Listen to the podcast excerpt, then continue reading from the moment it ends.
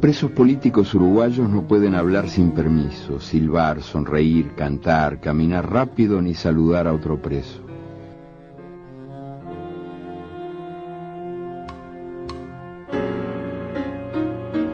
Tampoco pueden dibujar ni recibir dibujos de mujeres embarazadas, parejas, mariposas, estrellas ni pájaros. Didasco Pérez, maestro de escuela, torturado y preso por tener ideas ideológicas, recibe un domingo la visita de su hija Milay, de cinco años.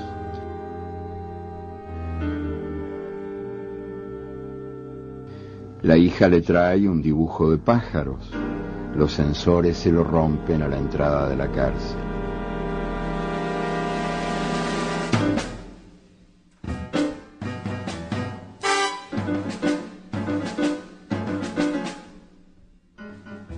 Al domingo siguiente, Milay le trae un dibujo de árboles. Los árboles no están prohibidos y el dibujo pasa. Didasco le elogia la obra y le pregunta por los circulitos de colores que aparecen en las copas de los árboles, muchos pequeños círculos entre las ramas. ¿Son naranjas? ¿Qué frutas son? La niña lo hace callar. Shh. Y en secreto le explica. Bobo, ¿no ves que son ojos? Los ojos de los pájaros que te traje a escondidas. Dios mío, qué poco se puede hacer por la gente.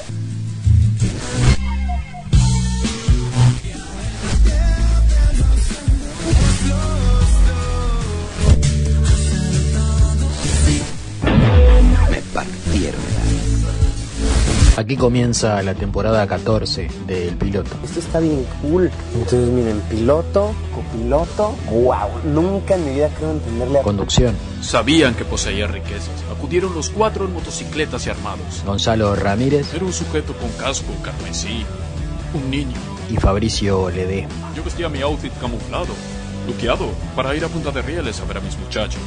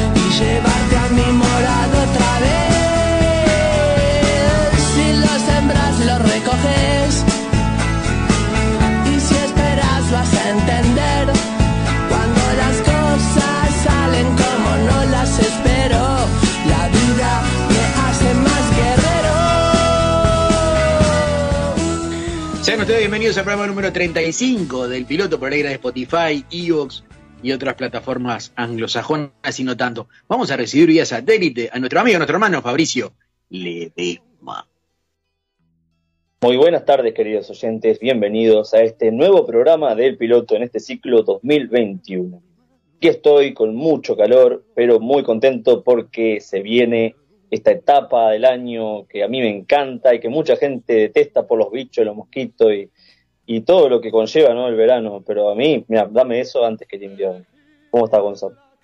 Lo más lindo es el verano, la primavera y un poquito del otoño. El resto, el frío, yo le escapo también, no me gusta.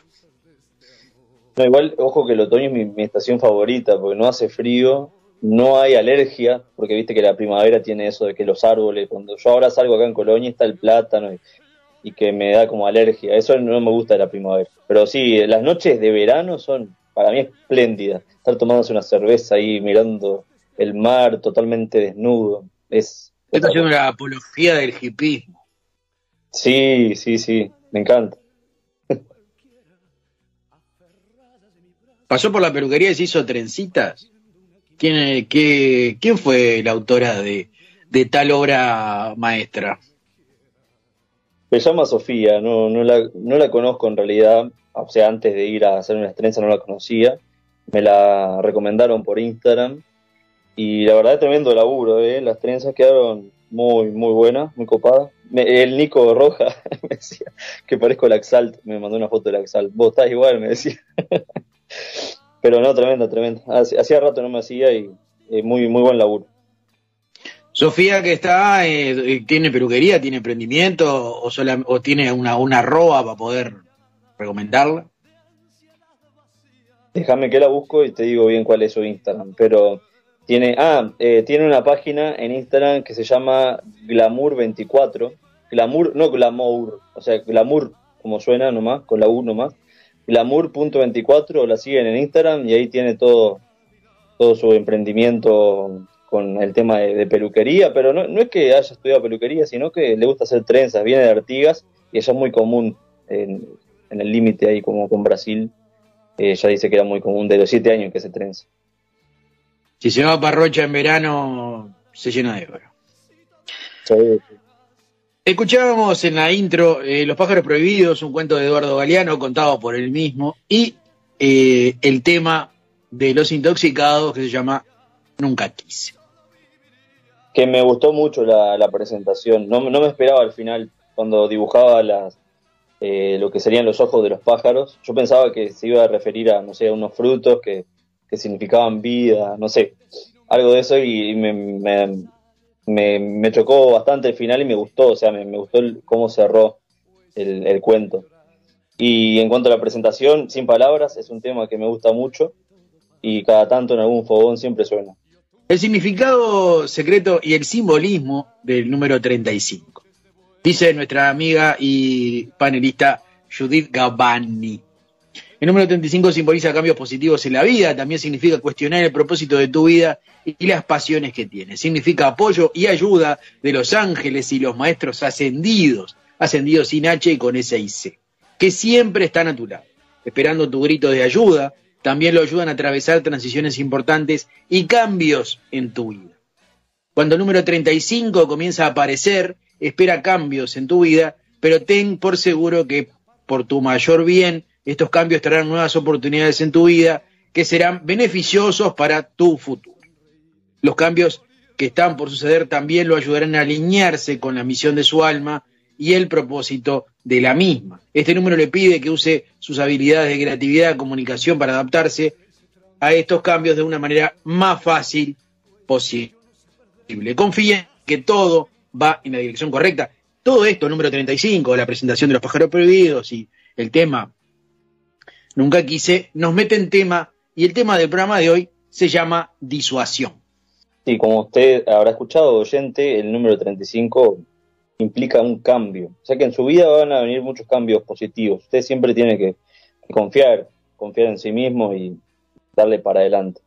Y la disuasión, la disuasión, sí, eh, estuve viendo algunas historias del, piloto en donde aparecía Breaking Bad y yo me preguntaba, ¿no? ¿Por qué aparecían eh, en escena? Y después, bueno, fue entendiendo a medida que fui leyendo el guion, eh, lo cual usted ahora, supongo, definirá alguna la palabra disuasión con su etimología correctamente. Pero sin dudas que es muy importante en la vida. Algunos lo ven como algo tal vez negativo, pero muchas veces para negociar es, es importantísima la disuasión.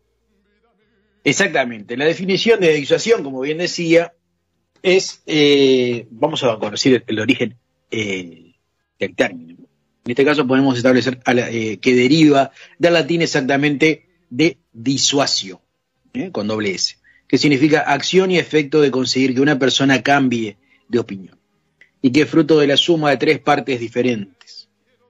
El prefix, que es el prefijo, que es el sinónimo de separación o divergencia, el verbo suadere, que significa aconsejar, y el sufijo sion, que es equivalente a acción y efecto. Disuasión es el acto y el resultado de disuadir hacer que alguien desista de algo o que modifique su opinión.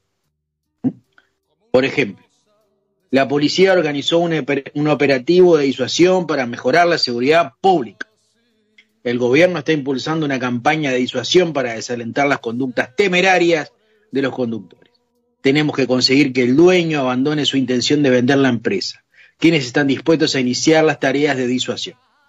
Entre los sinónimos de disuasión podemos encontrar desde desmoralización hasta desánimo. Por otro lado, en lo que respecta a antónimos, podemos hacer hincapié en el de persuasión. La persuasión eh, puede ser una acción que se desarrolla con la intención de evitar otra considerada y dañina.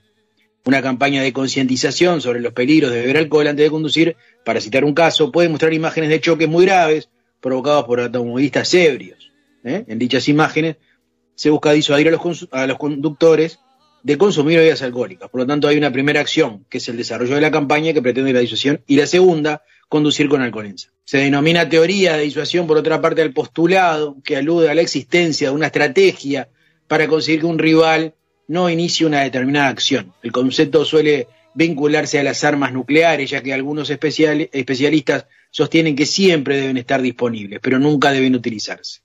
El solo hecho de la existencia de estas armas funcionaría como disuasión de un ataque enemigo. Que no, no hay que confundir, o sea, que yo me refería hoy en, cuanto a negociación y cambiar la opinión del otro, porque cada uno tiene obviamente su opinión y es totalmente respetable, no es la idea no es eh, cambiar la opinión de la otra persona porque la mía es la, la verdad, sino es por un bien, como ahí decía, de evitar un ataque enemigo o en el caso de las publicidades, evitar tomar alcohol mientras maneja.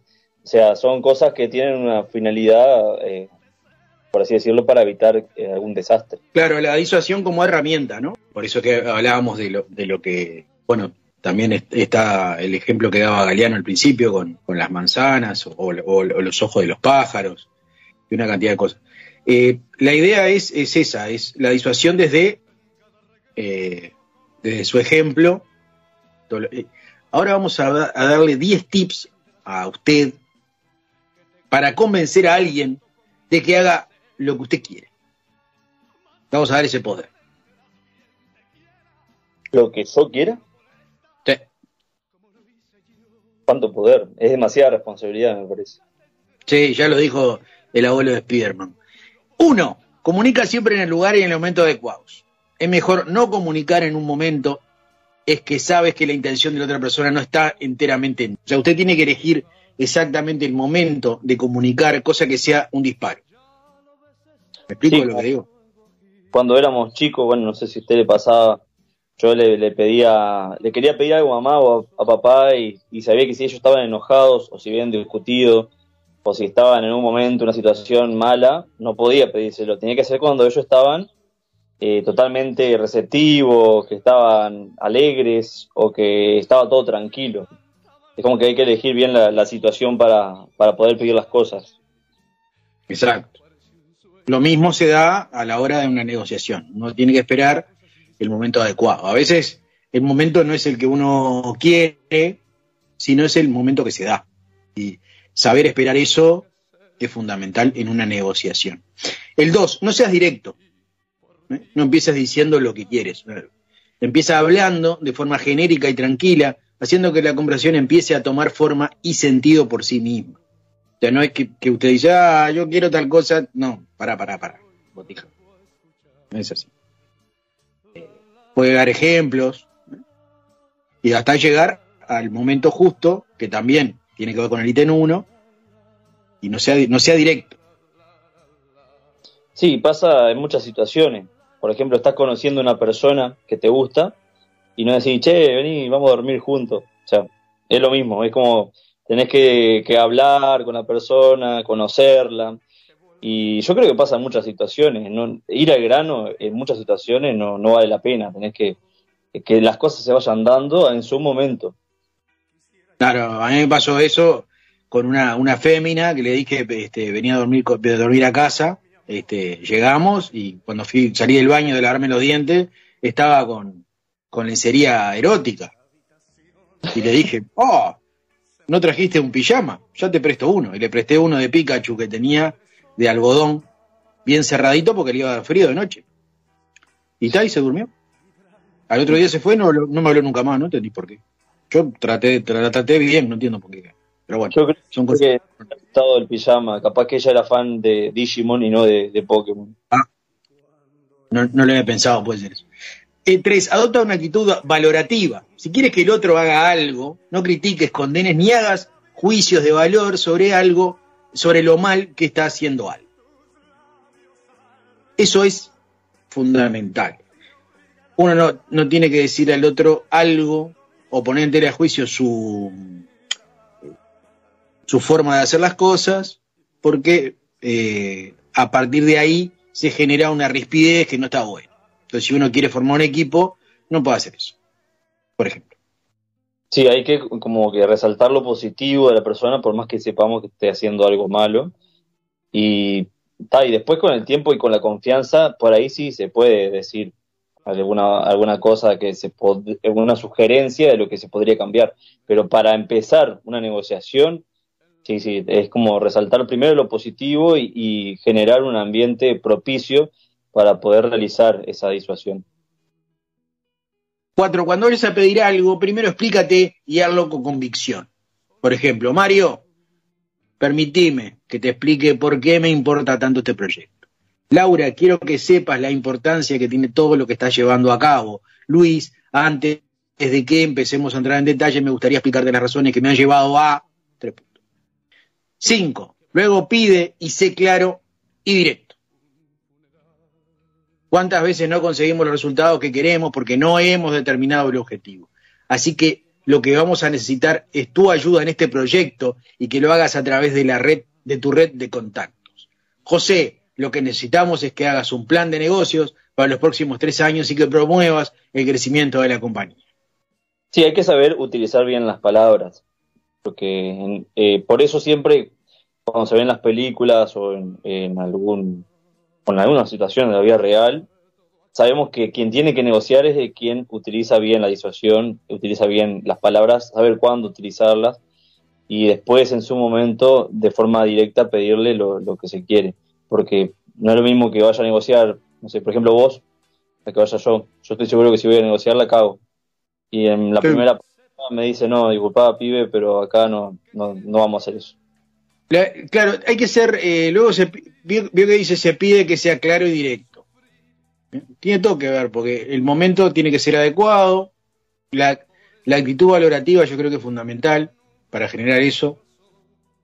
Eh, el 7 es compórtate de forma colaborativa.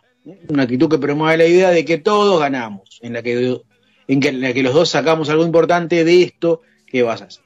O sea, es eh, mirá que esto tiene que ir por acá porque creo que realmente esto va a ser lo mejor para. Y a partir de ahí apostar al colectivo, pero en realidad eh, la idea es de uno. ¿Pico?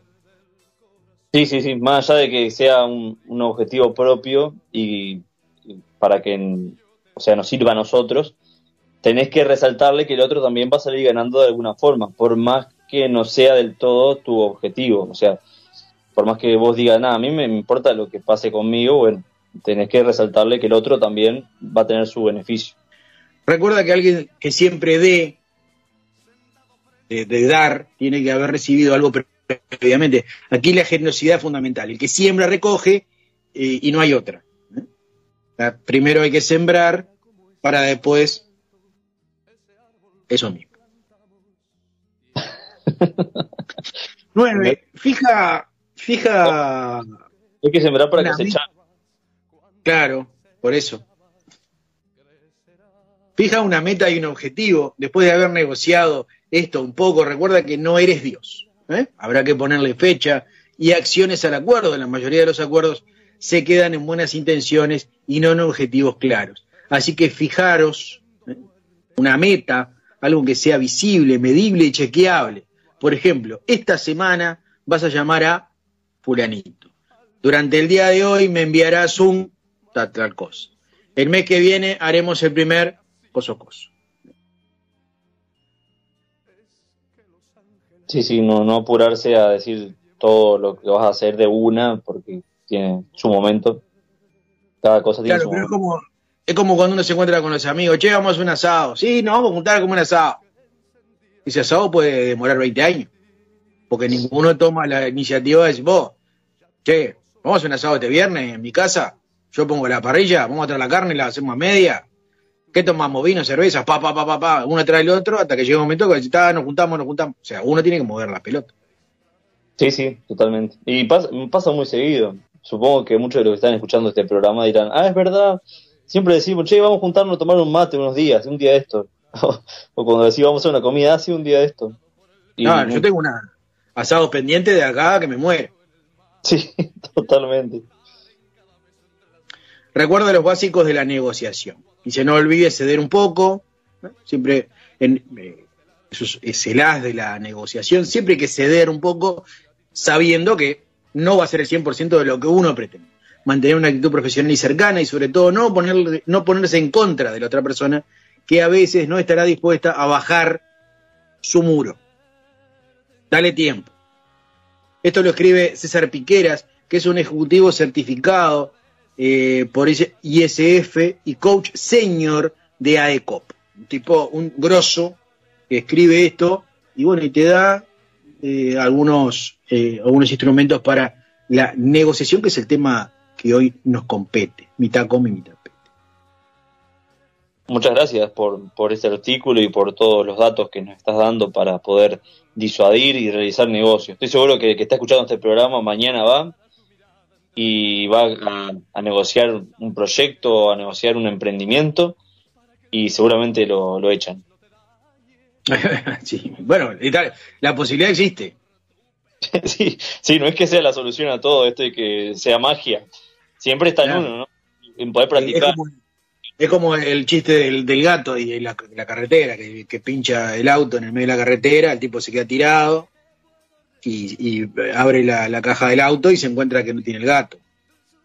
y allá a lo lejos, en, medio de la ruta, ve una luz, que es un rancho de costanero, y dice, ta, yo voy a ir hasta ahí a ver si el tipo este, me presta el gato o algo para levantar el auto. Y cuando va caminando, se, va, se va maquinando, ¿no? Este, que este, que, va, que va a tener eh, gato, este, mira dónde vive, este ni siquiera tiene auto, y que, eh, ¿qué me va a prestar este loco? Me va a sacar de un cuetazo, que pan, que va a llegar a la, casa, al rancho, golpea, sale un tipo y dice, buenas noches, ¿qué precisa, señor? Dice, metete el gato en el culo, es lo mismo, es lo mismo. Uno se termina dando, dando púa de algo que también crearse, crearse un escenario adverso eh, antes de ir a negociar es un error que se paga con eh, lo peor. Es que la mente humana tiene eso, ¿viste? El, hecho de, generar situaciones que no han pasado y te maquineas tanto que, termina influyendo y condicionando en tus decisiones. Por eso muchas veces pensamos, fa, el otro se habrá enojado conmigo y queda como que está enojado o que no te habla por tal motivo y en realidad era porque no él estaba pasando por unos problemas o no tenía ganas de hablar con nadie y, es como que lo tomas personal y pasa en muchas situaciones. Pasa mucho con los mensajes de texto o WhatsApp o devenidos en Instagram o, hoy día o, eh, o la otra el, otro servicio de mensajería que, ah, que no me acuerdo ahora el nombre que es del avioncito. Ahí va Telegram el, el, que uno está en otra, está en un mundo, para está en su mundo, porque está, yo qué sé, en un almuerzo, o hablando con un amigo, o hablando con su pareja, hablando con quien sea, y recibe un texto y le pone eh, sentimiento a letras. ¿Qué me contestás? ¿Por qué me contestás eso? ¿Qué, qué te pasa? Y uno dice, pero yo no te escribí nada. Pero uno toma el texto como está en ese momento. Y a partir de ahí se genera algo que tiene que ver con eso que decíamos. Uno no puede darse manija de algo que ni siquiera eh, ha leído, o ha leído y lo ha interpretado como una querida. Sí, sí, genera muchas confusiones. Eh, los mensajes de texto me ha pasado miles de veces, de, que generen confusión y después hablar en persona. Y claro, en persona ves los gestos, ves eh, la forma en la que te habla, porque un audio tampoco es lo mismo y estás cara a cara, ves eh, la mirada, o sea, e, es otra cosa. Eh, los textos generan mucha, mucha confusión.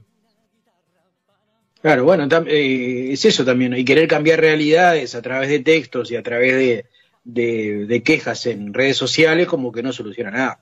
La solución se toma en primera persona. Es como, como la famosa frase tomar el toro por las astas. Bueno, esto es lo mismo por eso que hay que elegir el momento, hay que ver exactamente cuándo, cómo. Desde estos hitos, de estos, estos ítems que le hemos dado, más o menos usted se tiene que manejar a la hora de hablar con alguien. No puede ir con la plancha, eh, como decimos en, un término futbolero, a una conversación. ¿eh? Exactamente, sí, sería importante eh, la comunicación a través de, las palabras y no ir directo a la acción. Perdón, lo, interrumpí. Por eso nos vamos a ir a la primera pausa de este programa con un bello tema del el recordado monstruo Jorge Lazaroff, ¿eh? pero interpretado por la gente de los cuatro pesos propina, que se llama, el tema es Hoy Sopa Hoy. Chau. Un, dos, vale, cuatro. Ay, qué dura, está la calle Vamos a meterla en la sopa para ver si la ablandamos. Ay, que dura, puro hueso. Vamos a hacer con ella un caldo bien espeso. Ay, que dura, está la calle. Vamos a meterla en la sopa para ver si la ablandamos. Ay, que dura, puro hueso. Vamos a hacer con ella un caldo bien espeso. Métale baldosas grises y pedazos de cordones. Échele un poco de sal al hormigón. Alquitrán bien picadito, adoquines saltadito y en la boca de tormenta pimentón. ¡Qué recetón! ¡Ay, qué dura! En la calle. Vamos a meterla en la sopa para ver si la ablandamos. ¡Ay, qué dura! Puro hueso. Vamos a hacer con ella un caldo bien espeso. Que la risa con permiso y la flor del paraíso a ese guiso le dará un toque dulzón. Recoja ánimos del piso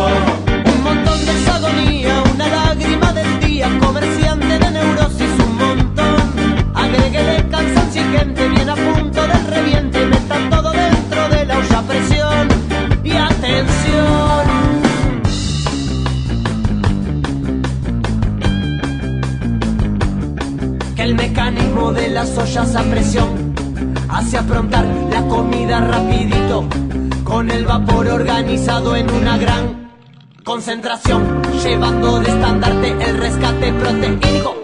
Que el mecanismo de las ollas a presión tiene pensado hasta el último detalle. Cuando el vapor, el calentado acrecentado, propasado, que hace su manifestación,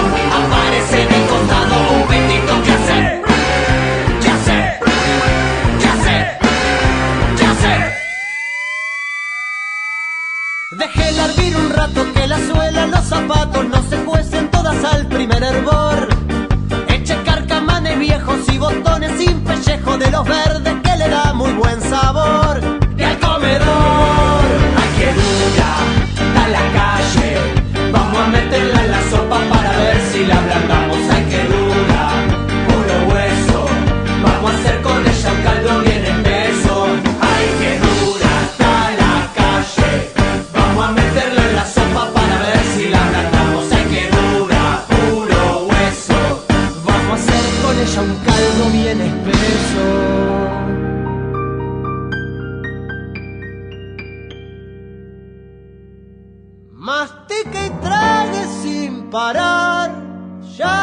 Va a ablandar. Con agua estancada puede acompañar. Se me acaba de romper la tele, no te puedo creer, no, no, no. Bueno, ¿dónde lo puedo llevar? Mira, puedes llamar a RZ Electrónica. Te atiende al toque, de lunes a viernes, de 10 a 18 horas. Y podés contactarlo al 2909-0801 o al 096-139-572. También lo encontrás en Instagram como Ramírez TV 1999. Acordate, contactalo al 2909-0801 o al 096-139-572. De esta forma, en menos de lo que imaginás, ya tenés tu televisión funcionando y podés disfrutar de lo que quieras en tu licencia.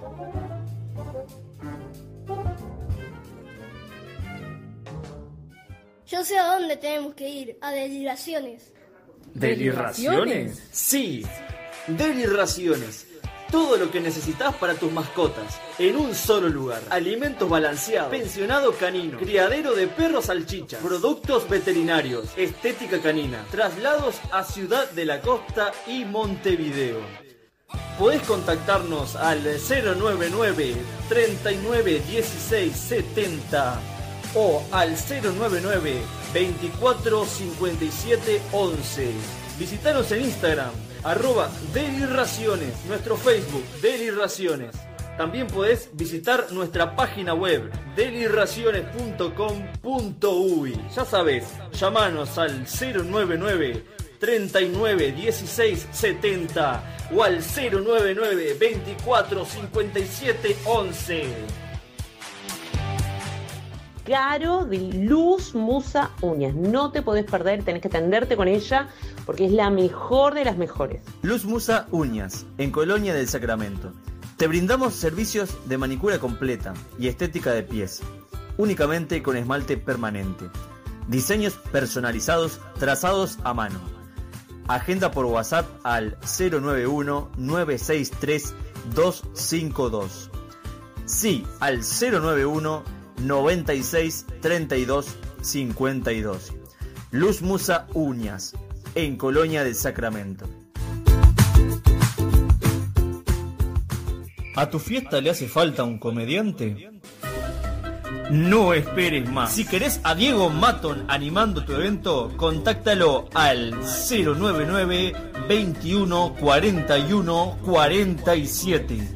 Sí, Diego Maton, comediante 099 21 41 47. Volvemos en este segundo bloque a el piloto y, y vamos a hablar, siguiendo con la persuasión, vamos a llevar algo a la vida de la vida cotidiana. El programa de hoy, como decíamos, es sobre la persuasión. En todo su enorme sentido. Desde lo que hablábamos al principio de una campaña de tránsito para disuadirlo a ustedes, que no chupe. Y bueno, ahora vamos a llevarlo a algo un poco más terrenal. cómo es ir al supermercado. Qué genialidad que siempre cada tema que se habla del piloto tiene como muchas ramificaciones y sucede, ¿no? Porque vos podés eh, vincular cualquier tema con otra cosa, por más que vos digas, ah, pero esto no tiene nada que ver. ¿Cómo va a tener que ver una botella con agua con un árbol? Y ahí empezás a ramificar. Acá pasa lo mismo. Eh, con ir al supermercado, vos sabés que se me ocurren muchas cosas. No sé con cuál va a salir ahora. Bueno, vamos a hablar de neuromarketing, que es algo que lo utilizan las grandes cadenas de supermercados, que no se animan eh, a consumir más cuando vamos de visita a la hora de ir a, a, usted no le pasa que va al supermercado y dice, ay, vine a comprar eh, un jabón de tocador y termina yéndose con un paquete de hierba, dos chupetines y capaz que llega a su casa y, el jabón, ah, me olvidé. Sí, sí, con, con, mi hermana hablábamos de eso cuando estábamos en Argentina, íbamos a comprar solamente un paquete de fideo y una salsa. Y traíamos, no sé, trapo de piso, y traíamos alfajores, y traíamos cosas, y sí, nos terminábamos, nos terminábamos olvidando de cosas que íbamos a comprar. Y es tal cual, es tal cual. Eh, es mucha la publicidad a veces. Vos decís, mirá, eh, la carne está, en vez de a 300, está a 220. Y de te empezás a llevar cosas que están como de oferta, entre comillas. Todo, todo está pensado. El neuromarketing existe desde que las grandes cadenas han tomado el poder en el consumo de todos nosotros. ¿eh? Eh, desde la altura que están los productos que la empresa quiere que usted se lleve primero, y los, los, inclusive los más económicos muchas veces los encuentra más abajo de la góndola, o sea que se va a tener que agachar, y esa actitud o esa, ese ejercicio ya a partir de ahí lo desestimula a usted de llevarse el producto que la empresa no quiere que se lleve, porque se va a llevar exactamente el que le queda a la altura y que tiene frente a los ojos. Bueno, todo es una estrategia que está estudiada en los supermercados. Es más, los supermercados a la hora de vender sus lugares para, los productos, las empresas dicen, che, mira, yo vendo latas de, de arvejas. ¿Sí? ¿Cómo se llama? Arvejas el piloto. Bueno, bárbaro. Mira, la altura de la góndola de un metro vale tanto la altura de tanto y tanto y están especificadas acorde a la altura que están en las góndolas. O sea, el, el producto termina siendo, usted como productor tiene que acceder a lo que la cadena quiera, pagando, obviamente. Si usted no paga, o las cabeceras, cabeceras también se venden. Usted quiere que su producto aparezca en la cabecera para que la gente cuando pase con el carrito vea, lo primero que vea son las arvejas, el piloto, bueno, eso tiene que pagarlo sí suponía que estaba de alguna forma eh, estudiado el lugar en donde los artículos iban ubicados, pero no sabía que había un trasfondo tan, tan analizado, eh, o sea, de forma tan profunda. Eh, porque claro, me, imagino, ¿no? Todo lo que es el marketing, que nosotros solo vemos el resultado, pero de forma inconsciente eh, generamos que compremos tal y tal cosa, pero claro, como vos decís, parece una estupidez, ¿cómo no te vas a agachar a comprar algo que es más barato? Pero tal cual, hay gente que por comodidad pasa y lo que está frente a la vista ya directamente le compra por más que salga cinco pesos más caro que lo otro que está abajo. Y es todo una, el poder de justamente de la disuasión y, y está todo bien pensado para eso. Inclusive los colores del packaging de su producto. Que los colores me imagino que son fundamentales también para que te llamen más la atención, como el ejemplo de McDonald's. ¿Por qué McDonald's es naranja y amarillo y está estudiado que esos colores son como que le llaman la atención más a las personas? Está todo, eh, todo eso es el neuromarketing. Y vamos a entrar en este segundo bloque, que es un tema apasionante, por lo menos a mí me apasiona. La mayoría de las decisiones de compra que tomamos en la tienda eh, pero ¿qué ocurre cuando compramos de forma online? Analizamos las estrategias digitales y offline que emplean las grandes superficies para que consumamos más de lo que necesitamos. Hoy día, y con el tema de la pandemia, todo lo que es compras online explotó.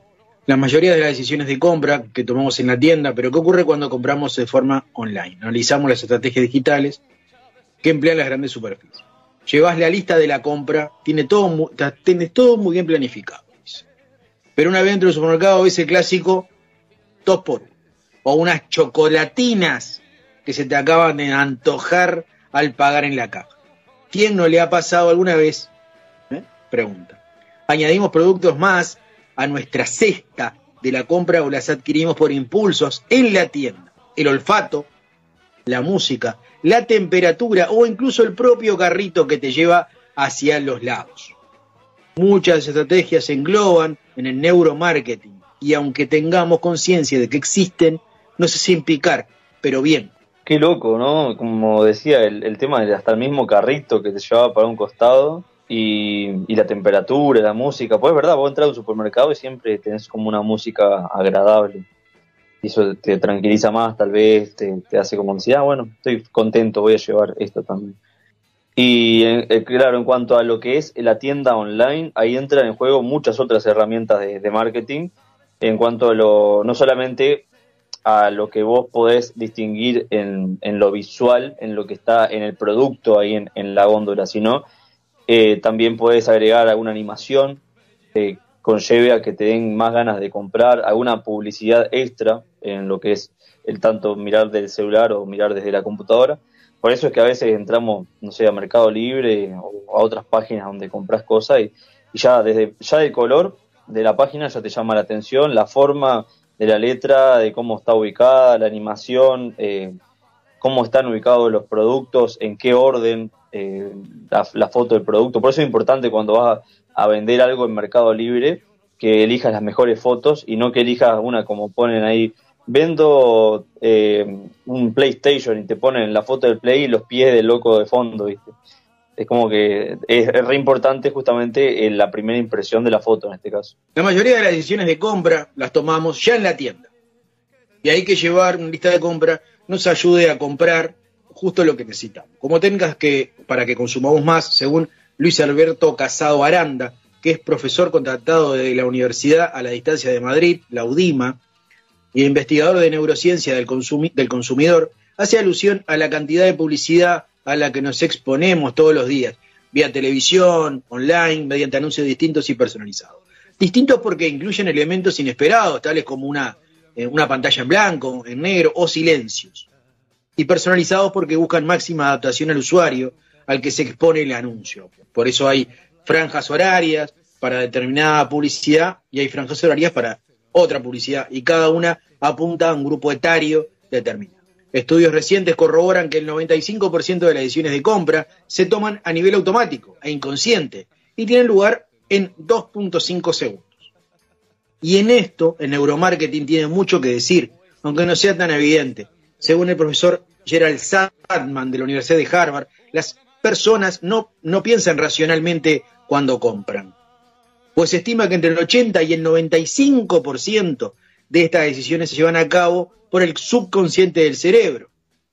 En palabras de Casado Aranda, el neuromarketing es una disciplina emergente que precisamente busca conocer el origen psicológico y neuronal de las decisiones del consumidor y demuestra qué estímulos imperceptibles al ojo o sentido del consumidor son captados por el cerebro. Sí, yo quedo fascinado con todo lo que es publicidad en general, porque es lo primero que te llega al, al, oído, la vista, a todo lo demás, incluso, como decías hoy, los olores también. Pero lo que más me impresiona a mí son las publicidades de comida y bebida, porque es lo que me parece lo que más nos llega a todos, porque depende del nivel de consumismo o materialismo que uno tenga, de si comprar o no, no sé, un, la heladera último momento o un PlayStation o una televisión pero algo que hacemos todos los seres humanos es comer y tomar. Entonces, cuando vamos a, pasamos por un lugar y vemos, o ya sea en, la televisión, una publicidad de tremenda hamburguesa que un, tipo se está comiendo, es como que ya eso te genera hambre o te genera las ganas de comer esa hamburguesa y no otra. O lo mismo con el agua o eh, cualquier marca de bebida eh, con el gas o con la cerveza, decir, ah, viste, como bien fresco, ahora verano, cerveza congelada. Eh, eso es como, para mí, me, genera mucha... Eh, o sea, me encantan las publicidades de comida y bebida, como soy, soy fan. estudiaría eso, por ejemplo, estudiaría todo lo que es publicidad en cuanto a comida y bebida. En ese sentido, el IMF, Escuela de Negocios, analiza algunos factores sobre en lo que se basa el marketing experimental. Eh, como son la música, el 35% de los clientes permanecen más tiempo en la tienda si ésta les gusta. según un estudio de Herbert International, la tecnología, ya que según la Universidad de British Columbia, los consumidores realizan compras más compulsivas si lo hacen desde una pantalla táctil.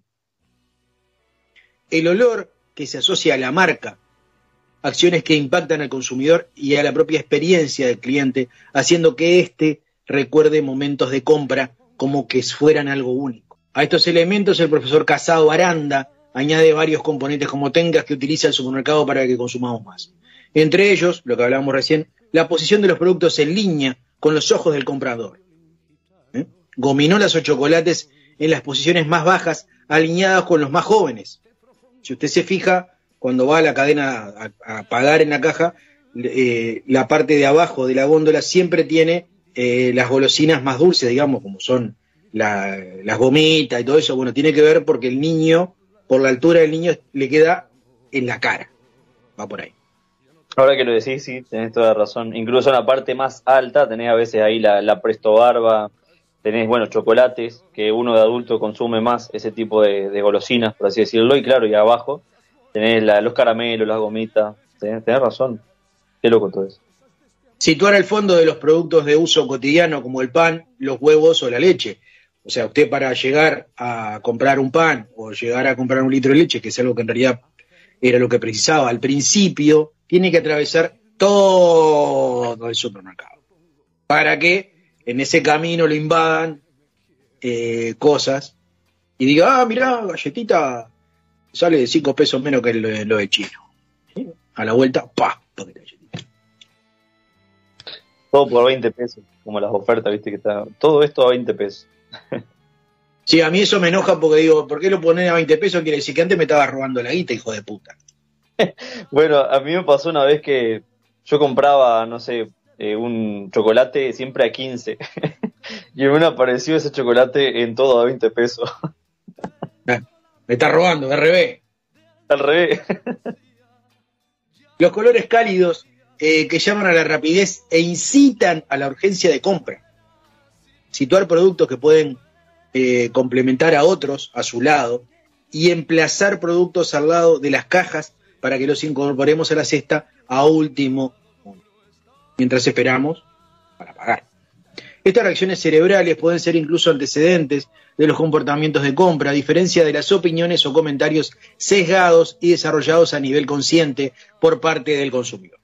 Por tanto, sí que hay elementos incluidos en supermercados o webs que no están al alcance de nuestros sentidos y que, y que son decisiones en procesos de compra, añade Casado Aranda.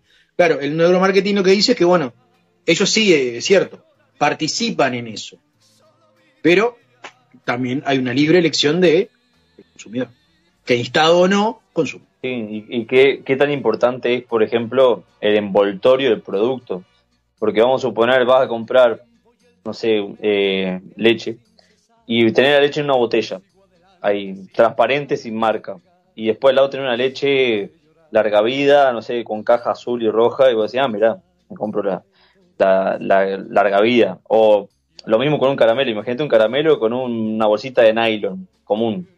Te lo dan así un caramelo y después un caramelo todo colorido, con bolsita que hace ruido. O sea, hasta el, envoltorio es, muy importante para, la publicidad. Supermercados, el mundo online pisa con fuerza, dice. El consumidor cada vez es más sofisticado, va contando con más información, es más exigente y utiliza más los canales digitales. El conocimiento Machine Learning ayuda a utilizar el comportamiento web del usuario pasado, por ejemplo, búsquedas anteriores o envíos de formularios para predecir sus gustos, informa Casado Aranda. Bueno, eso tiene que ver también con lo de Facebook.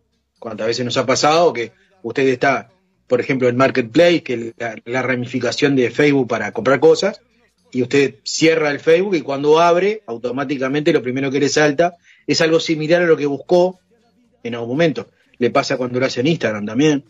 Bueno, eso, todo, todo eso también es neurociencia. Sí, sí, sí, sí, totalmente. Últimamente hemos mucho, eh, hablando mucho con otros amigos, conocidos de eso, de, del tema de que hablas de algo, de algún producto y te aparece la publicidad porque el, el logaritmo tanto de Instagram como de Facebook eh, capta desde el micrófono lo que vos dijiste y te lleva a la, publicidad. Incluso no solamente con eh, hablar, porque es, re loco. El otro día estábamos con Peira ahí en frente al liceo, pasamos, pero vimos tremenda moto, no me acuerdo la, eh, la marca de la moto, pero era eh, inusual, o sea, no es una moto que se vea mucho. Y solamente él dijo, por ejemplo, no, más, mira esta moto, solo eso, ¿no? Y la, y la vimos. En eso, cuando al otro día estoy en casa, veo una publicidad de Instagram de esa moto. Y yo digo, pero me quedé pensando, digo, no puede ser, si, si esta moto nunca dijimos la marca ni nada por el estilo, solamente la vimos. ¿Cómo es que Instagram captó eso y que aparezca una publicidad de esa misma moto? Y le mostré a Peira, mira, esta es la, moto que estábamos hablando, que vimos ayer. Sí, sí, es la, que vimos allá en el liceo. Es re loco. Y otra cosa que pasa, que nada que ver, que lo podemos dejar para otro programa, es, es los sueños. Yo sueño con algo y cuando lo sueño, sin mencionarlo, aparece, ya sea una persona o lo que sea, me aparece esa persona primero en las publicaciones o historias, a pesar de que no tenga interacción con esa persona, o que hace tiempo que no, que no la vea. Me, suele pasar cuando sueño con algo que aparezca también. Bueno, de, sus poderes lo vamos a hablar en otro programa, pero eh, me quedó colgado lo de, lo de la moto. Comúnmente pasa, no, este no fue el caso, queda claro, pero muchas veces uno usa la aplicación de Google, que se llama Google Lens, que es para saber lo que uno está viendo que es. Uno le saca la foto a la muchacha, ¿y esa moto qué, marca es? No sé qué, qué, qué cilindrada es, no sé. Entonces agarra el Google Lens, le saca una foto y eh, automáticamente Google le muestra esa moto qué es, qué cilindrada es y todo lo demás cierra el Google Lens y está, queda por eso. Al otro día, cuando sí, cuando abre sus redes sociales, se va a encontrar promociones de una moto o de algo similar a lo que usted le sacó la foto con, Google Lens el día anterior. Eso sí pasa. Claro, en ese caso cuando sacás la foto, pues te queda, no sé, las redes sociales utilizan tal vez la fotografía que tenés en la nube o, o la información de la cilindrada y demás, pero claro, en este caso solo dijimos, mirá qué linda moto, nada más, ni sacamos foto ni nada, solo la, observamos. Entonces es como que me resulta muy raro. Hay algo más, viste, no es solamente micrófono, eh, no sé, que habrá captado de esa moto, del celular, es como que me deja pensando mucho. Para potenciar las ventas de sus páginas web, este experto apunta a técnicas de remarketing, ¿eh? que es impactar con publicidad a usuarios que previamente hayan interactuado con la empresa, que es lo que hablábamos un poco ahora así como las denominadas señales de confianza, como las políticas de privacidad de la empresa, el sello de confianza de organismos externos y los sistemas de estrellas o evaluación, ¿eh? que califica algo con cinco estrellas, bueno, de ahí en más, las cosas que le van a recomendar van a tener que ver con esa calificación que dio en algún momento. Además de esto, los diferentes métodos de pago, sus preferidos, PayPal, débito eh, o crédito, también se lo van a animar en las compras siguientes. Entonces va a comprar algo y, ah, mira que se puede pagar con PayPal. Y alguno dice, ah, mira, no sabía. y cae en la red de esta gente. Sí, hay muchas cosas conectadas con otras. O sea, todo tiene que ver con todo. En el tema de la venta y publicidad, de alguna forma terminan cayendo muchas empresas y, y herramientas. Existen muchas maneras de incentivar las ventas integrando canales de venta físicos con digital. Por ejemplo, los pedestrian drives, que sería los caminantes, comprar online y recoger los productos eh, localizados en ciudades que no venden productos. Que Carrefour tiene en Francia, por ejemplo, que se suman al click and car, es comprar online y recoger en coche. O el click and collect, comprar online y recoger en tienda. Que centros comerciales como el corte inglés ya ponen a disposición de sus clientes. Usted simplemente lo que hace es comprar, pasa por el, por el supermercado o hace que se lo traigan a la puerta de su casa y se lo dejan ahí y usted va y lo retira, no tiene contacto con nadie, no tiene nada. Le llega la compra que hizo a su casa sin necesidad de tener contacto alguno con nadie. Sí, que ahora justamente en época de pandemia es de las cosas que más se debe hacer también. Y, y pasa con, con muchos productos que, o sea, el futuro yo creo que es ese, ¿no? Todo compra online sin ningún tipo de, contacto. Por ejemplo, de hace años ya eh, las facturas de la luz, la voz, eso se pagan simplemente de tu casa. Y eso eh, en los 90 o en el 2000 era algo impensado. ¿Cómo, no voy a, pagar la factura? ¿Cómo no voy a ir a un lugar a pagarlo? Es como que todo hoy en día online y así va a seguir hasta que sea todo online y ya se, te quite el efectivo. Sí, yo la eliminación de, de boletas, vamos a decir boletas porque factura, si nos escuchan en Argentina, va a pensar que son algo para comer.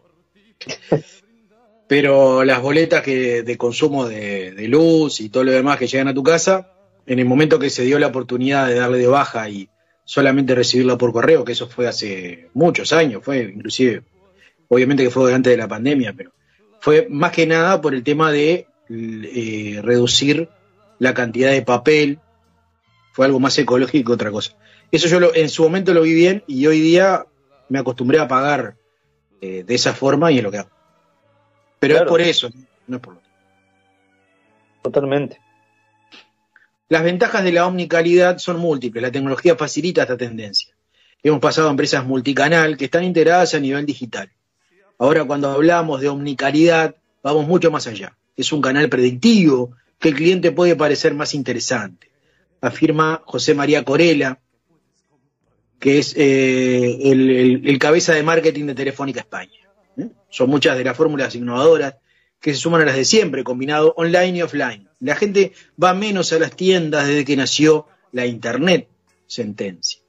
La interacción con los usuarios puede llegar a ser diaria. Gracias a este medio online, los asistentes virtuales suponen de la nueva ola de evolución con la gestión con el cliente, reflexiona Corella. Si a mí me pasó hace bastante poco que tuve un problema con, con, un- con un... que la gente que me sigue en Twitter debe saber.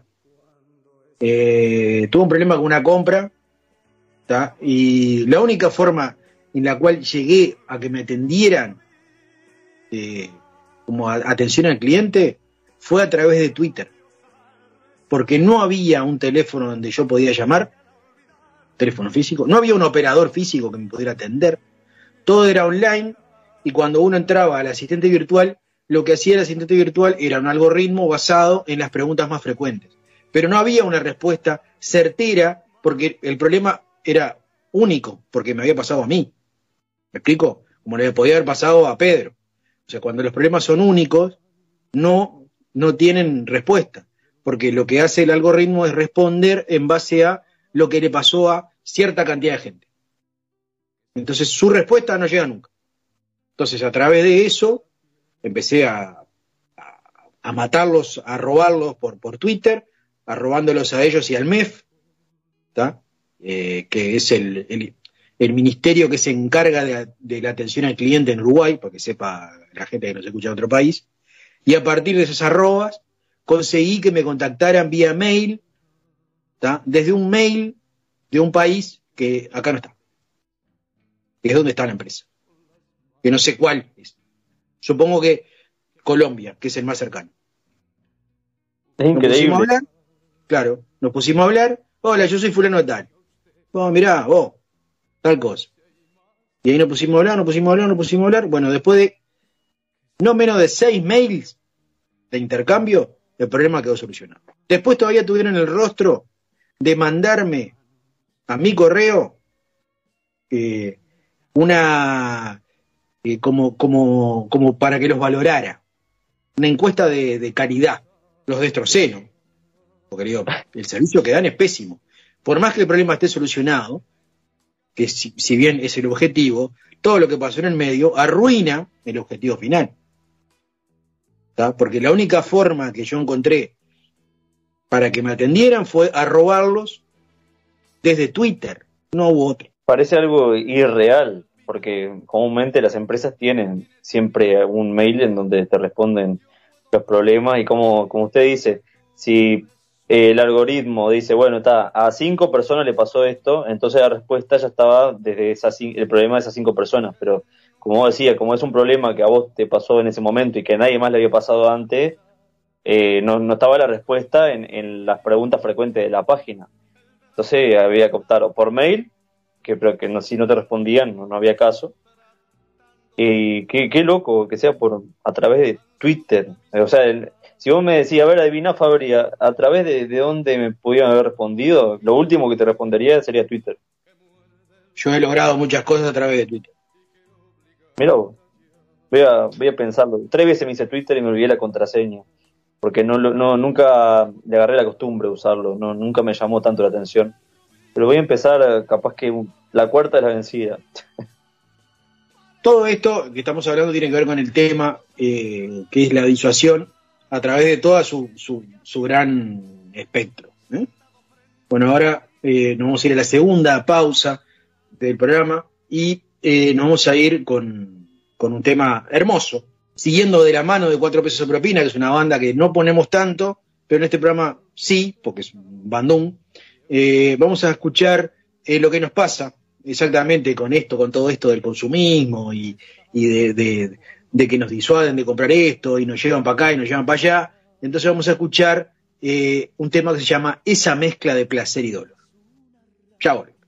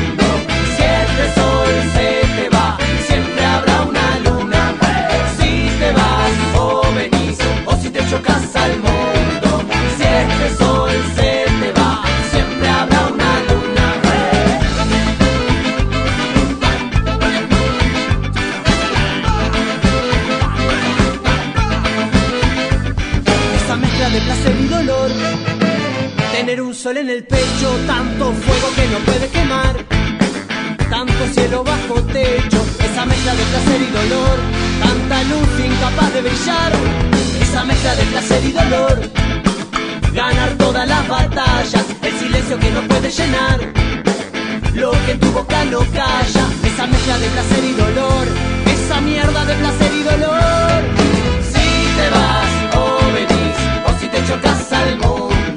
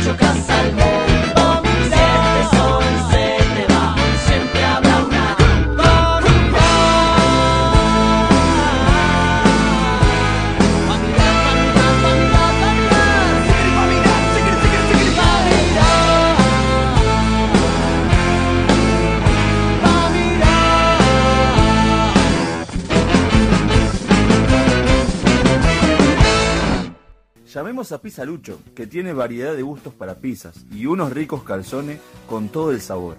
Y reparte en todo Colonia de Sacramento. En Instagram lo encontrás como Pisalucho o te comunicas por WhatsApp al 092-785-828. Agendalo ahí. 092-785-828. Está abierto de miércoles a lunes de 21 a 0 horas. Llamás y unos minutos después lo tenés en la puerta de tu casa. Lanazo. Nati Depilación Unisex acá en Colonia, para mí la mejor. Súper recomendable, en serio. No dejes de ir ahí porque está espectacular. Ay, buenazo, Gordi, pasame después el contacto porque ya, ya la necesito. Genia, ídola, gracias. Natis Depilación Unisex, en Colonia del Sacramento. Reserva tu turno por WhatsApp al 099-588-507. Sí, reserva al 099 58 85 07. Depilación de piernas, axilas, cavado y tiro de cola. Pubis, espalda alta y baja, pecho y rostro completo. Exfoliación en diferentes zonas y nuevas promociones. Natis Depilación Unisex en Colonia del Sacramento. El Mosqui te da clases de guitarra, ukelele y bajo. Vas a poder sacar esta canción que la tenés de hace ya más de una semana en mucho menos tiempo. Aprender a tocar con un método rápido y sencillo. Canciones, ritmos, armonía, composición, etc. Clases online, presenciales, a domicilio, Costa de Oro y Montevideo. ¿Qué más querés? Llama al 095 89 71 20. Recordá, anotá, mira. 095 89 71 20. Y ya con eso tenés solucionado. No hace falta que, que, estés practicando vos solo acá, sin tener idea de nada. Ah, bueno, gracias. La verdad que, que me estás dando una mano impresionante porque no me sale, vos sabés que me está costando un poco. Es el amor. Seguimos en este tercer y último bloque del piloto y con motivo del cumpleaños de nuestro amigo y fiel oyente Nito Olito, hablaremos de Sandro. Sí, que ya quedan unos días nomás para el, cumple de mi viejo. Que el 30 de octubre sería la fecha de, de cumpleaños. Y bueno, te estamos regalando este bloque. Espero que lo disfrutes. Sabemos todo lo que te gusta, Sandro, en cuanto a la música y, y películas. Así que organizamos este segmento para, para vos. Un día previo a Halloween y al cumpleaños de su madre. Exactamente, exactamente. Lo que vamos a hacer en este último bloque, vamos a darle 11 datos curiosos para recordar a Sandro. Algo que quizás Nito sepa o no. Ah, Vamos a ponerlo a prueba cada vez que esté escuchando, porque a él le gusta, ya sea en películas o, o cosas que ha visto de antes, dice, ah, mira, y empieza a decir, no, acá en esta parte, eh, tal cosa, como para ayuda de memoria. Así que, cuando esté escuchando este programa, me gustaría que respondas antes de que mencione el dato. A ver, a ver cómo andás. Su barrio de nacimiento, el origen de Rosa Rosa o el porqué de la famosa bata. ¿Eh? Eso, todo eso en esta, en este, en este, en esta nota. El 4 de enero del 2010 se apagaba la voz de uno de nuestros más reconocidos y queridos ídolos populares, Sandro Roberto Sánchez. Más de 50.000 personas lo despidieron en el Congreso y más de 100.000 personas acompañaron su cortejo fúnebre, saludándolo a su paso y coreando sus canciones desde la ciudad de Buenos Aires a lo largo de la avenida Hipólito Yrigoyen hasta el cementerio de Longchamps, en la provincia de Buenos Aires. A pesar de ser una figura famosa y muy conocida por sus fans, repasamos la vida y te contamos datos curiosos que tal vez, que tal vez no recordaba. Estamos en la página de, eh, la- del Ministerio de Cultura argentino. ¿no? Atención, que no solamente, por ahí digo, más allá de que sea un especial para, para Nito, mi viejo, por ahí hay muchos oyentes que les gusta Sandro y por ahí también empiezan a, a observar que todas estas cosas ya las saben o no, o tal vez no. Aunque se lo identifica con Banfield, el comienzo de su historia es en Lanús. Hijo de Vicente Sánchez e Irma Nidia Campo, nació un 19 de agosto de 1945 en la maternidad Sardá de la ciudad de Buenos Aires. Su infancia, su adolescencia, sus primeros pasos con la música los vivió en Valentina Alsina, en Lanús. Con los años, ya consagrado y hasta su fallecimiento, vivió en una mansión en Banfield, en Loma de Zamora, lo que se convirtió en un ícono, un orgullo para los habitantes de la zona. No, que conozco los lugares por nombre, ¿no? Banfield, Loma de Zamora, pero no, no tengo el, agrado de, haber ido. Y me gustaría, me gustaría porque son zonas, eh, en este caso, por ejemplo, bueno, donde vivió Sandro y un día, un día de esto me lo a decir a mi viejo, che, vamos a pasear por ahí. Capaz que él conoce, pero yo no conozco, así que me gustaría ir. Elvis y el origen de su vocación. Sandro admiraba profundamente a Elvis Presley y lo imitaba. ¿eh? En el acto escolar del 9 de julio de 1957, su maestra de sexto grado lo invitó a realizar esa imitación y provocó la ovación del público. Ahí comenzó su vocación por la música. Todo por la imitación de Elvis Presley. Yo sabía que eran parecidos, pero no sabía que todo comenzó de esa forma. Tres, ¿por qué el nombre artístico de Sandro? Sandro era el nombre que le habían querido poner sus padres y las autoridades no lo permitieron. Entonces, desde comienzo de la década del 60, Roberto Sánchez se presentó al mundo como Sandro. Su apodo de gitano. Su abuelo paterno venía de ascendencia húngara, de apellido Popadópulos. Al emigrar a España lo cambió eh, por Ribadullas, nueva identidad con la que emigró a Argentina. Sandro adoptó esa herencia que le valió el sobrenombre de gitano, pero su apodo despertó controversia ya que no está confirmado que Sandro tuviera ascendencia gitana. El punto 5 nos lleva a Rosa Rosa, una canción símbolo. ¿eh? Estaba pensando, antes de, mencionar el, punto 5, estaba pensando justo en Rosa Rosa, porque es de las pocas canciones que conozco de Sandro y se me vino a la cabeza justo antes de mencionar el punto. En 1969 compuso Rosa Rosa que vendió 2 millones de discos. Él contaba que el significado era solo una analogía entre la mujer y la flor. ¿eh? Pero hay muchas versiones sobre el origen de esta canción. Rosa Díaz, empleada doméstica de la familia de su productor artístico Jorge López Ruiz, inspiró la canción. Un día Santo entró a la cocina y entonó Rosa Rosa, ¿qué me preparaste? Su productor le propuso escribir el tema y así surgió su gran hit, cuentan algunas versiones. Qué bien. Todas, todas estas cosas ¿no? que uno escucha o por ahí conoce, pero no sabe el origen. Muy, muy interesante. Su primera película, el año 1966, marcó su debut en el cine con la película Tacuara y Chamorro, Pichones de Hombre, que se filmó en, una ciudad, en la ciudad santafesina de Coronda y las localidades de Maciel y Monje. Se estrenó en 1967 en el microcine de Coronda, con la presencia de conocidas figuras que visitaron especialmente la ciudad para el estreno. El ítem 7 nos lleva a Sandro y la Cueva. Sandro fue parte integrante junto a rockeros argentinos del grupo que creó en 1966 el mítico local La Cueva, en la calle Pueyrredón al 1723 de Buenos Aires, un centro de reunión y difusión de rock argentino muy relacionado con el nacimiento de la historia del género. Su fanática, sus nenas y las batallas del 19 de agosto esos adolescentes de los años 70 que comenzaron a seguir a Sandro a cada show y en su vida nunca dejaron de hacerlo. Y fue uno de los fenómenos más notables de su carrera. Por la permanencia, él las llamaba mis nenas. Cada 19 de agosto se reunían en su casa de Banfield para celebrar el cumpleaños de su ídolo, un ritual al que llamaron las batallas del 19.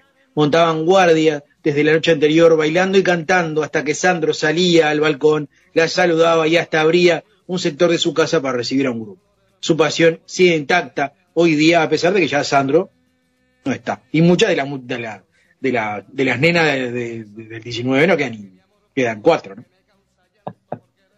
Todo, aparte de un acontecimiento, un movimiento importante, generó eh, terrible boom la música de, Sandro.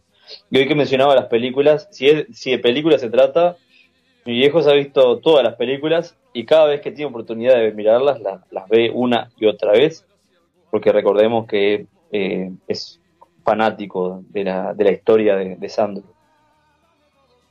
El significado de la bata roja. El show finalizaba y el público se quedaba con ganas de mucho más. Sandro, ya en su camarín, escuchaba las ovaciones y ante la insistencia salió nuevamente al escenario vestido con la bata que, terminaba yo. ¿no? Loco sudaba como, una bestia del espectáculo, llegaba al camarín, se, sacaba la pecha y se ponía una bata. ¿eh? La gente lo coreaba y bueno. Entonces se convirtió en algo habitual y pasó a ser un símbolo que fue la bata roja. Puede tener una bata amarilla, pero tiene una bata roja y por eso pasó a la posteridad con la bata roja. Punto. Esas cosas que se dan así de casualidad y, quedan. O sea, uno no elige, voy a, tener una bata roja para que quede como símbolo. No, no. Es algo que se da ahí en el momento nomás.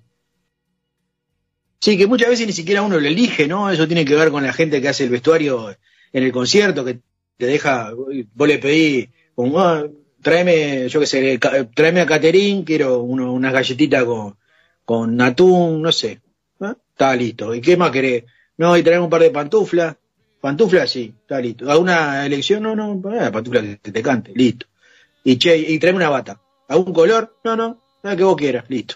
Y la Victorita le encargó una, una, una, bata, le podía puesto una bata, por eso le digo una bata amarilla, pero era roja. Porque justo la bata blanca estaba para lavar entonces ya, qué horrible esta bata, horrible, roja, que, bueno, está, toma, ponete la roja que está limpia. Sandro en números, publicó 52 álbumes originales y vendió no menos de 8 millones de copias. Su tema Tengo fue considerado por la revista Rolling Stone, que es el, bueno, el, Tengo es el, la promo del piloto y ha sido la promo de las historias, eh, en la cadena televisiva MTV como el número 15 entre los 100 mejores temas de rock argentino o sea, los, entre los 100 mejores temas de rock, el número 15 eh, se lo lleva Tengo de Sandro. Realizó 16 películas y fue el primer latinoamericano en cantar en el Salón Fell Forum del Madison Square Garden. Y en el 2005 recibió un Grammy Latino. Sandro de América en febrero de 1968 se presentó y ganó en el Festival de Viña del Mar de Chile y repitió el furor provocado en Buenos Aires. Viña le abrió las puertas de Venezuela, Colombia, Perú, Uruguay, eh, Paraguay, Ecuador, México, Puerto Rico y Costa Rica, República Dominicana. Su éxito llegó a las comunidades latinas en todo el mundo, inclusive en Estados Unidos. Por eso es que se le llama Sandro de América. Ahí estaba el porqué. Claro, porque uno lo conoce como Sandro de América, pero capaz decía, ah, mirá, eh, dice, nada, ah, debe ser porque de América simplemente, pero tenía todo, una explicación. Bueno, esto tiene que ver con, lo que decíamos recién. Estos son los 11 puntos sobre Sandro, ¿eh? que van dedicados a nuestro amigo Nito, que está a horas, minutos, segundos de cumplir años. Que los años pasan, pero yo lo veo siempre con la misma actitud, totalmente rejuvenecido y la verdad, un genio, mi viejo, lo quiero mucho, lo mismo con, mi vieja, ¿no? Los años pasan y siempre los veo totalmente positivos, para adelante, rejuvenecidos. Y eso es muy importante porque la edad es un número, lo importante sería el alma en este caso, uno se siente consigo mismo. Bueno, ya que está con esos saludos, eh, prosiga con la lista que tiene a su diestra en su mesa de trabajo, que no es ni mesa y tampoco es de trabajo, y saluda al resto de nuestros oyentes. Tengo saludos para mandarte. Bueno, un saludo muy grande a mi viejo Nito que ya se acerca de cumpleaños y que siempre desde el capítulo 1 del programa número 1 del piloto del ciclo 2020 está ahí siempre escuchando. Le mandamos un abrazo muy grande. También para Pame, para Peira, Carlito, Michael Sarabia, Ana Pastrana, Leo Choza, Valentín Cunio, Ignacio, Ángel, Agostina, Luispe y Roxana Carvajal. Un saludo para todos ellos que escuchan siempre el programa y saludos también para los que nos escuchan y no mencioné. Y bueno, nos reencontramos la semana que viene con el próximo programa 36 de piloto. Sí, yo tengo dos saludos, eh, uno para Melina Ramírez y para Blanca Romero. Melina Ramírez es una compañera eh, que trabaja en la radio Vilar de Voz, que es una radio comunitaria, y eh, no descarto que en los próximos días me pegue una vuelta y participe como invitado en un programa de Vilar de Voz, que para mí sería un honor ¿eh? que se, la radio sigue emitiendo desde el hospital, el hospital Vilar de Voz, ¿no? Así que eh, voy a andar por ahí, seguramente haciendo eso. Y otra, un saludo a Facundo Cardoso, que el, toque el otro día estuvo muy bueno, y el toque de Lady también, que estuve eh, por ahí. Así que de mi parte será hasta la semana que viene. Amigos, amigas, amigues. Manzanares Sociedad Anónima, una institución que ha crecido junto a los uruguayos con más de 90 sucursales a lo largo del país. Toda una tradición de buena compañía tuvo mucho gusto en presentar este programa. ¿Se cortó? Hola.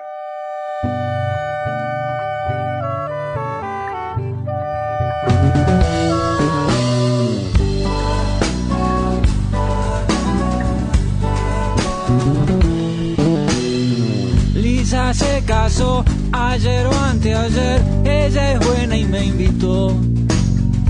Trataré de reunir el aliento suficiente. Ya se disparó el sí de su voz, yo miraba en un rincón.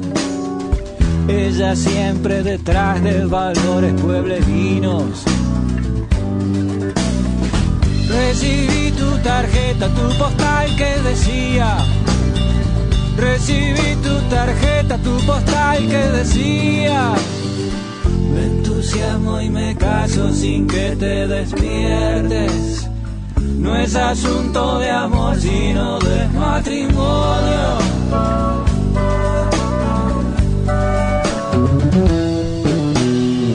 Lisa se casó ayer o anteayer. En la iglesia había un montón de rubicundos primos con manos de granjero. Me acerqué al altar, me tocó leer, no repare nunca Dios en la ingenua comedia que los hombres interpreten. Recibí tu tarjeta, tu postal que decía. Recibí tu tarjeta, tu postal que decía. Me entusiasmo y me caso sin que te despiertes. No es asunto de amor, sino de matrimonio.